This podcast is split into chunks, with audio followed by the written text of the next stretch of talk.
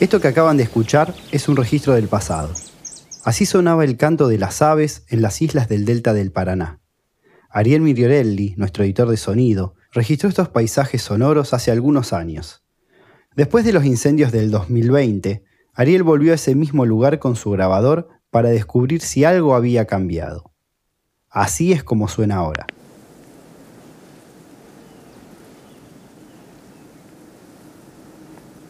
El cambio es evidente.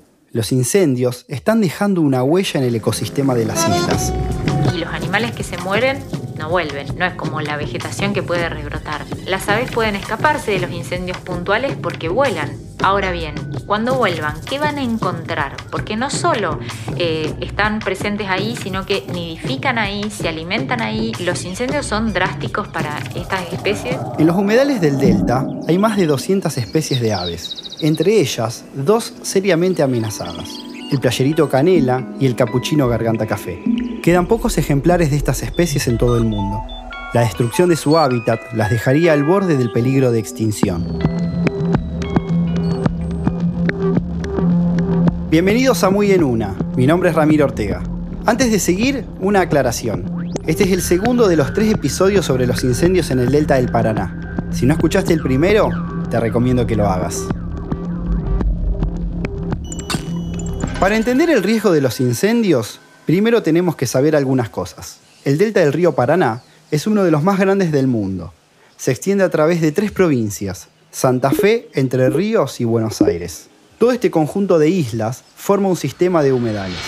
Los humedales son superficies de tierra que al estar temporal o permanentemente cubiertas de agua desarrollan un ambiente particular. No son ecosistemas terrestres, no son ecosistemas acuáticos, pero tienen un poco de cada uno. Entonces encontramos áreas en donde hay bosques, encontramos áreas en donde hay pastizales, áreas en donde hay pajonales, podemos encontrar vegetación flotante, vegetación sumergida. Esta es Graciela Clecailo, licenciada en genética, doctora en ciencias agrarias e integrante de la Cátedra de Ecología de la Facultad de Ciencias Agrarias de la Universidad Nacional de Rosario.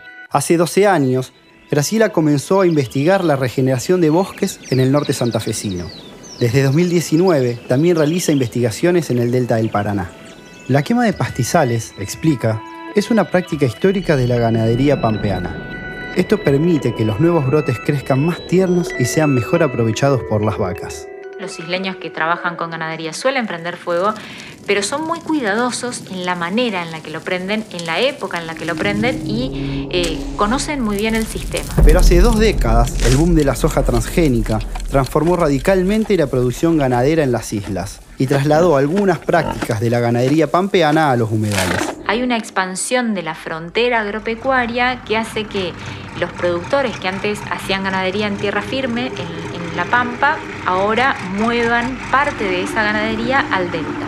También eh, favorecido por la existencia del puente de la conexión vial Rosario-Victoria, porque eso hace que el traslado de vacas sea más fácil que antes que... A mediados de los 90, en el Delta, había 160.000 cabezas de ganado. Para 2017 eran entre un millón y medio y dos millones.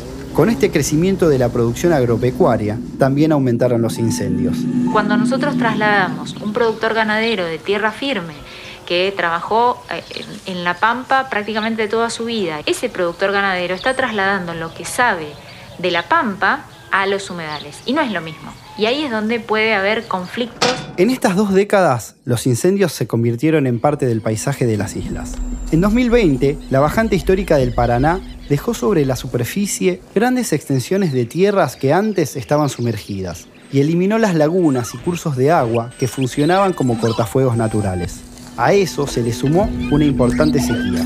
Si nosotros pensamos en un sistema que acumuló gran cantidad de materia orgánica, que nosotros prendemos fuego y que es un año muy seco y con una bajante extraordinaria del río, ese fuego se esparce y es muy difícil de controlar.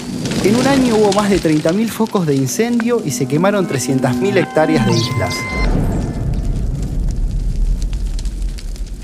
Graciela Clecailo integra el equipo de investigadores de la Universidad Nacional de Rosario que está estudiando el impacto ambiental de los incendios.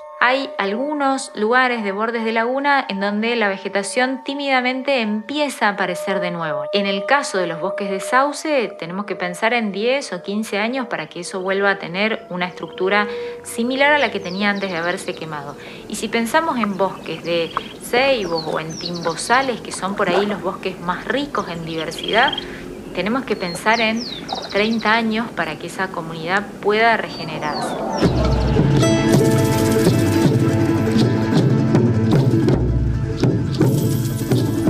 El impacto en la fauna es aún mayor. El equipo de la Cátedra de Ecología de la Facultad de Ciencias Agrarias, que integra Graciela, hizo un relevamiento realizado en 400 hectáreas de humedales cerca de Victoria, en provincia de Entre Ríos. Ahí se registraron 472 especies de vertebrados, más de 200 especies de aves, 36 especies de mamíferos, 29 de reptiles, 22 de anfibios, son todas las ranas, los sapos, 185 especies de peces. Y ese número es un número que se mantiene en todo el delta. En general, las aves logran huir de los incendios, pero las llamas arrasan los pastizales en los que hacen sus nidos, se refugian y se alimentan pero hay algunos animales que no se escapan del fuego, como los anfibios, por ejemplo. Hay ranas, hay serpientes, que son reptiles, hay eh, algunos lagartos que no se pueden escapar tan fácilmente del fuego y que eh, van a ver disminuido su número poblacional. O algunos mamíferos de movilidad intermedia, como las mulitas, las vizcachas, los peludos y los cuises. La muerte de animales pone en riesgo a algunas especies y transforma el ecosistema. Cuando quedan pocos ejemplares de una especie, es más difícil que encuentren pareja y empiezan a cruzarse entre parientes sanguíneos. Esto genera transformaciones genéticas y trae nuevos problemas. Pueden empezar a aparecer enfermedades en los animales que no estaban presentes en las generaciones anteriores. Todavía es difícil calcular con exactitud cuál será el impacto de los incendios. Para que podamos pensar en cómo se va a regenerar la vegetación, hay que pensar que el fuego terminó. La regeneración de la fauna va a ir de la mano de cómo se regenera la vegetación, porque es la que le va a dar estructura a la comunidad. Después los animales van a tener dónde vivir, de qué alimentarse, etc. Pero lamentablemente, los incendios todavía no desaparecieron. Nosotros tenemos fuegos continuos desde el mes de febrero en todo el delta del Paraná. Se apagan cuando hay precipitaciones y después vuelven a aparecer de nuevo. Soy Ramiro Ortega y este fue el segundo de una serie de tres episodios sobre los incendios en el delta del Paraná. La producción y la narración las hice yo. El guion es de Sebastián Ortega. El sonido y la música son de Ariel Migliorelli y Luciana Paz. Ellos son Mosquito Sound Design. Tomás Pérez Bisón estuvo a cargo de la producción general. Muy en Una es una producción original de Amphibia Podcast. Pueden encontrar más episodios buscando Muy en Una en todas las plataformas de podcast o en revistaanfibia.com barra podcast.